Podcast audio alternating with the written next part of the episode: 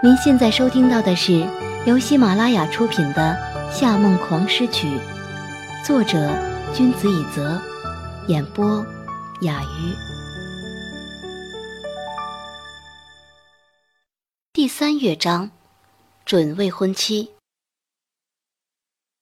此时，日本京都一座庭院中，石板上包裹着绒绒的苔藓，流水在经路间潺潺作响。几片绿叶随着凉风吹落，飘在石井水面上。一个穿着日式浴衣的男子跪坐在榻榻米上，面前放置着一碗绿茶，茶香溢满庭院，树影随风摇曳。暗红的茶碗上樱花点点，一如男子花瓣似的薄唇。他身后站了几十个黑衣男人和穿着剑道服的男人。电话那头迅速挂断后，他轻轻叹了一口气，举起墙角的竹剑，对着那十来个剑道男子说：“一起上。”男人们迟疑了一下，有几个扶了扶头盔，握着竹剑，以圆形包围的形式朝他一点点挪近。他们握着竹剑的手不自觉地有些用力，加在一起有十几个人，可是面对站在中心的那个人。还是止不住的恐慌。对方身材瘦长，皮肤白皙的接近透明，明明只是静静的握着剑，纹丝不动，可是那种沉稳的气度里面，却散发出一种无懈可击的气场。他的眼睛看也没有看他们，只是低着头，有些失去焦距的黑眸泛着微微的空洞。突然，空气一动。十几个黑衣人相互点头示意，高举竹剑，以极快的速度同时向中间的人刺去。他们速度急，脚步灵活，配合极妙，无数黑影冲刺而来，伴随着可怕的大叫声，杀气腾腾。若是一般人，一定会感到心慌意乱，心神不稳。可是令这些黑衣人没有想到的是，他们快，对方更快，前进。后退、闪躲，高速在人群中穿梭，短短十多秒的时间，击、刺、敲，强大的气势与力量完成漂亮的最后一击。对方极其精准地刺破他们的空门，他明明什么都看不见，却一处不漏地看到了他们的弱点。十几个黑衣人七零八落的后跌，至始至终。他踩在人字拖里，雪白的袜子依然一尘不染，而他，只是维持着原来的动作，待四周的人都默默退下，对一边几乎鼓掌欢呼的玉泰轻轻说：“现在就去订机票，下个月的。”夏氏庄园的豪华卧房中，床上小提琴谱堆积如山。很多被划得乱七八糟的五线谱被揉成团扔了满地。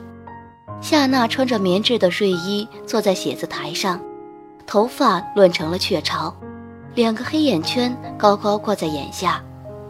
人多热闹的聚会一直是她最喜欢的活动，但这一刻她却连收拾打扮下楼的欲望都没有。她已经快二十四个小时没睡觉了。这一天一夜里，一直连续不断的创作，写了上百个曲子的片段。对柯泽说的话，他表现得若无其事。实际上，他说的每一个字都像钢针一样，一下下刺入他心底最脆弱的地方。你怕自己再也写不出第二首《骑士颂》？是，他是借着《骑士颂》红了。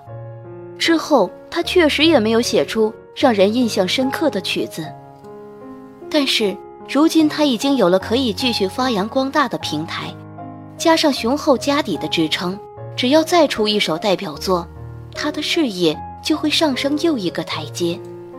只要再一首，夏娜闭着眼，在五线谱上画下了几个小蝌蚪，但很快的，他看着五线谱出神，又把它揉成一团扔在了地上。他抱住自己的脑袋，把本来已经乱七八糟的头发揉得更乱了，趴在桌面上闭上了眼。回国后几年，他已经尝试了几百次、几千次，可是他真的中邪了。只要一动笔写激昂的曲子，骑士颂熟悉的旋律就会占据他整片脑海，每一个音符、每一个高潮都死死缠着他，就像魔鬼一样。终于，夏娜拨通了夏承思的电话。此时，夏承思正在自己家楼下的喷泉旁。和一群衣冠楚楚的男士谈生意，长长的汽车跑道直通向尽头的宫殿式住宅，白金汉宫般的庞大建筑占据了所有视线。他手里端着一杯红酒，西装上的钻石犹如泪珠般闪烁。刚把裴石招过来，想继续把他当驴使唤，电话忽然响了，看见来电显示是夏娜的名字。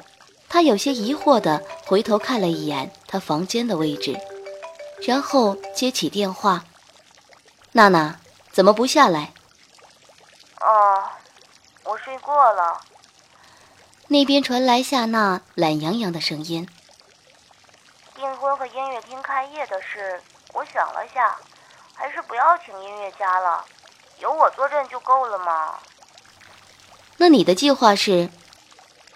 嗯请一个专业的音乐团队演奏，然后把科室音乐想要力捧的新人安排在当天演出，肯定对以后也有帮助。夏承思轻笑了一声：“哼，你还真是为柯泽考虑的周到。”哥，那可是你将来的妹夫啊，都是一家人了，你还计较什么？夏娜不依不饶的撒娇。音乐厅你可以开几百个，但妹妹的婚礼一生就只有一次，你就听我一次嘛？我再考虑一下，毕竟科室现在没有什么新人。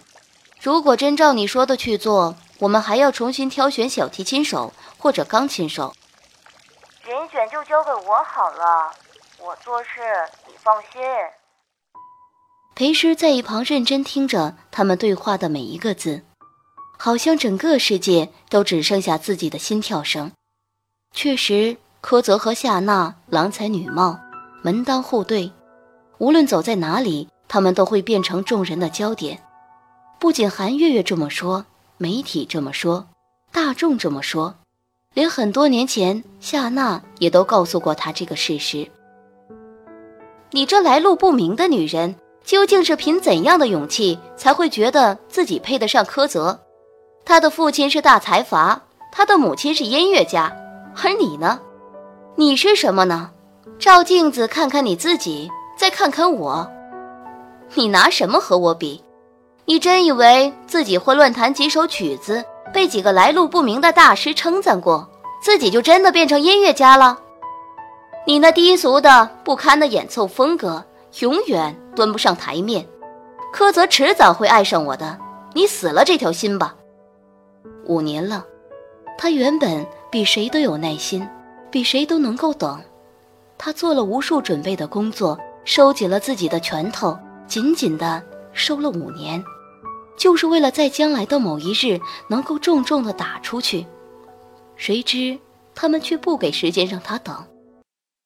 裴氏弯着眼角，淡淡的朝夏承思笑了：“夏先生，我听你和夏小姐打算推出新人。”夏承思凝视他片刻，嗯，我这里有一个非常合适的人选，他会四种乐器，尤其擅长小提琴，有才华，长得很漂亮。如果给他一个机会让他发展，他一定不会让你失望的。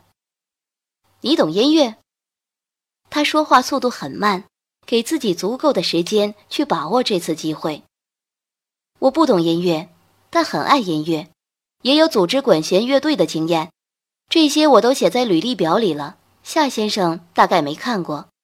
本来想毛遂自荐负责音乐厅这个项目，但我在盛夏资历不够，所以这件事我觉得可以交给严姐负责，然后我来推荐有才能的音乐人。夏承思想了片刻，你先把那个小提琴手带来看看。您正在收听的是由喜马拉雅独家发布的。夏梦王诗曲。一天的工作结束后，裴石回到家中，刚一打开门，钢琴、小提琴合奏的巴赫 G 大调小步舞曲就传了出来。他闻声摸索到裴曲的房间，果然是他和韩月月正在练习。原本曲子即将迎来一个小高潮，发现有人进来的裴曲看了一眼门口，立刻停下手上的动作。姐，你回来了。韩月月气得差点用琴弓去抽他。小曲，我好不容易这么认真，你怎么这样就打断了？好啦，今天回来我是打算告诉你们一个好消息。裴师嘴角带笑的看向韩月月，月月，我在夏承思那里争取到了给你在科纳音乐厅演奏的机会。明天你跟我去一趟公司，他说要见你。真的假的？真的。还是开业当天演奏，不过能不能通过夏承思和夏娜那一关，要看你的造化喽。韩月月呆了片刻，忽然扑过去抱住裴诗。啊！我真不敢相信，诗诗，你怎么这么厉害？我卧薪尝胆这么多年，终于有机会出头了吗？裴曲擦了擦汗，卧薪尝胆不是这么用的啊。在科纳音乐厅演奏啊，诗诗，你先坐下来，你肯定累了，我去给你倒茶拿点心。嗯嗯，不行，我要冷静一下。韩月月把裴诗按在床上坐着，脚踏彩云般飘到厨房去了。裴曲看了看堆在墙角的一叠曲谱，压低声音说：“姐，你写的曲子真的打算就这么给月月？”月月是好人，可是那都是你的心血啊！为什么你不能以作曲家的身份出道呢？很早不就告诉过你了吗？我选月月最主要的原因是她漂亮，毕竟夏娜的光环太多了。和她对抗的人不仅要漂亮、懂音乐，有成为音乐界偶像的潜力，还要会创作。如果她不会作曲，就完全不是夏娜的对手。裴曲好看的眉毛拧在了一起。你知道为什么我为什么要拼了命的去练帕格尼尼大练习曲 Number Six 吗？裴时转过身去，佯装无事的收拾东西。不知道，你知道，因为你喜欢帕格尼尼第二十四首随想曲。裴曲却毫不犹豫地揭穿他：“我以前从来都弹不好这一首，练这么辛苦就是为了和你合奏。”你忘记爸当时说过的话了吗？他要我们合奏，不是只有我一个人和其他人演奏。裴诗笑着揉落了他的头发。现在姐姐的手还没恢复，你这样说不是为难我吗？裴曲板着脸，那我等你恢复了再说。你放心，我主要是想捧红月月。你明天不用跟我们一起去，只要正式演出的时候你出现就好了。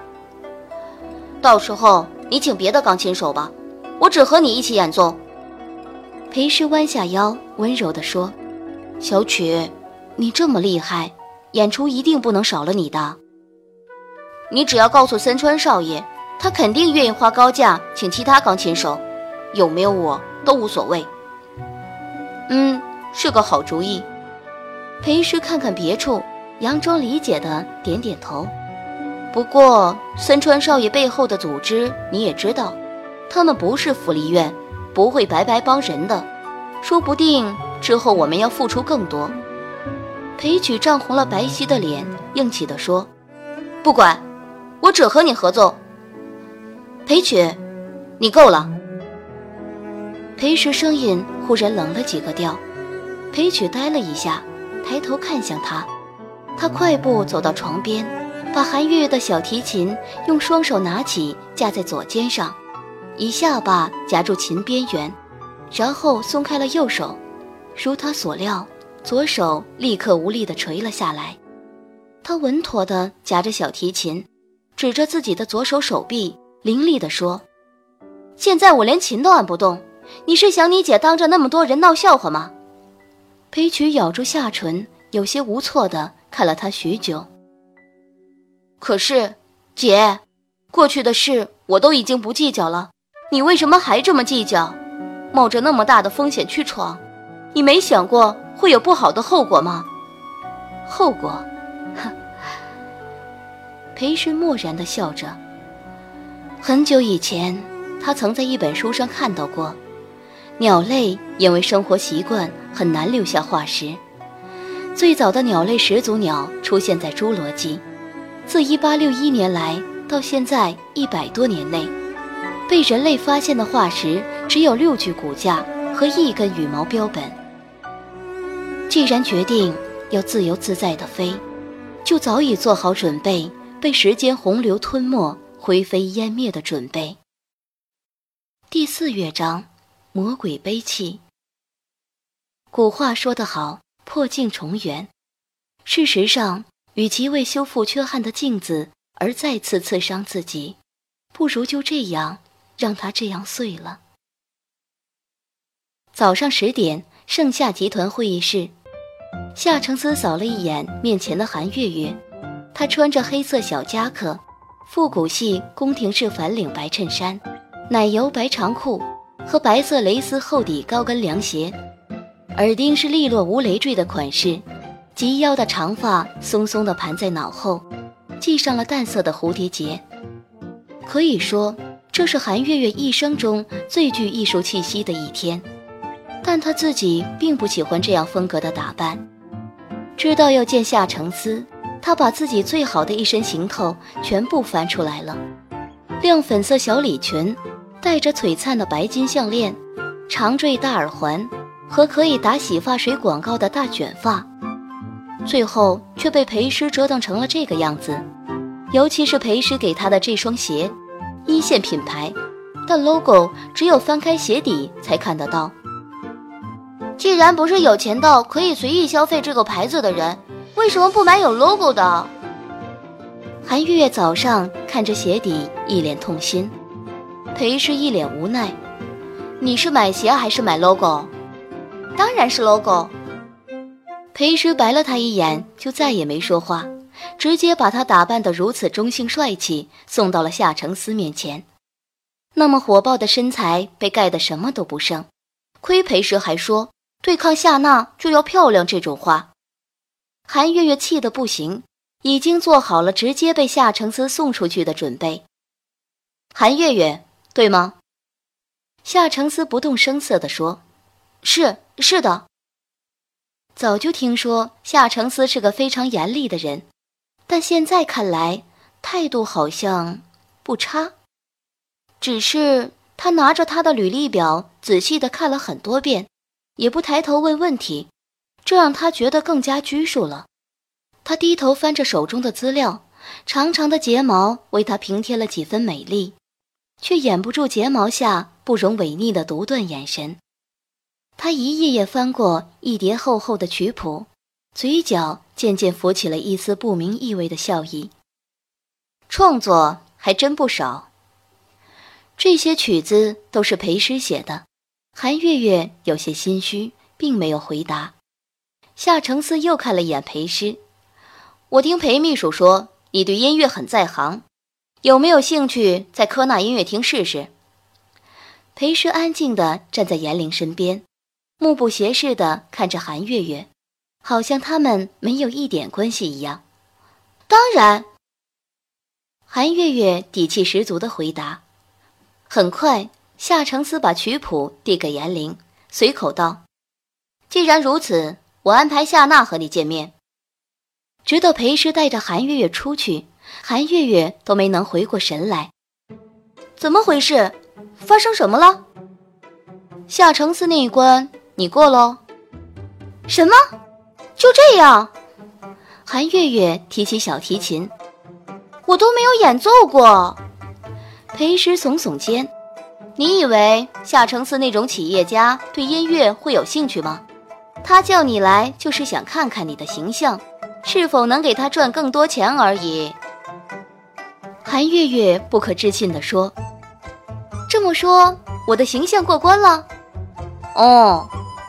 啊穿成这样都能过关，韩月月禁不住捂住渐渐发红的脸。那如果我穿早上那套低胸小礼裙，他岂不是要被我迷死？裴奢横眼看着他，如果真这样打扮，夏承思会说：“赶紧回 Hotels 工作，别迟到。”然后让一堆疑似黑道打扮的保安把他扔出去。想了想，还是决定不要让韩月知道事实的好。毕竟夏承思给太多女孩美丽的幻想，让他们误以为这世界上真有种男人，就像白马王子。亲爱的听众朋友，您刚刚收听到的是由喜马拉雅出品的《夏梦狂诗曲》，作者君子以泽，演播雅鱼。更多精彩有声书尽在喜马拉雅。感谢您的收听。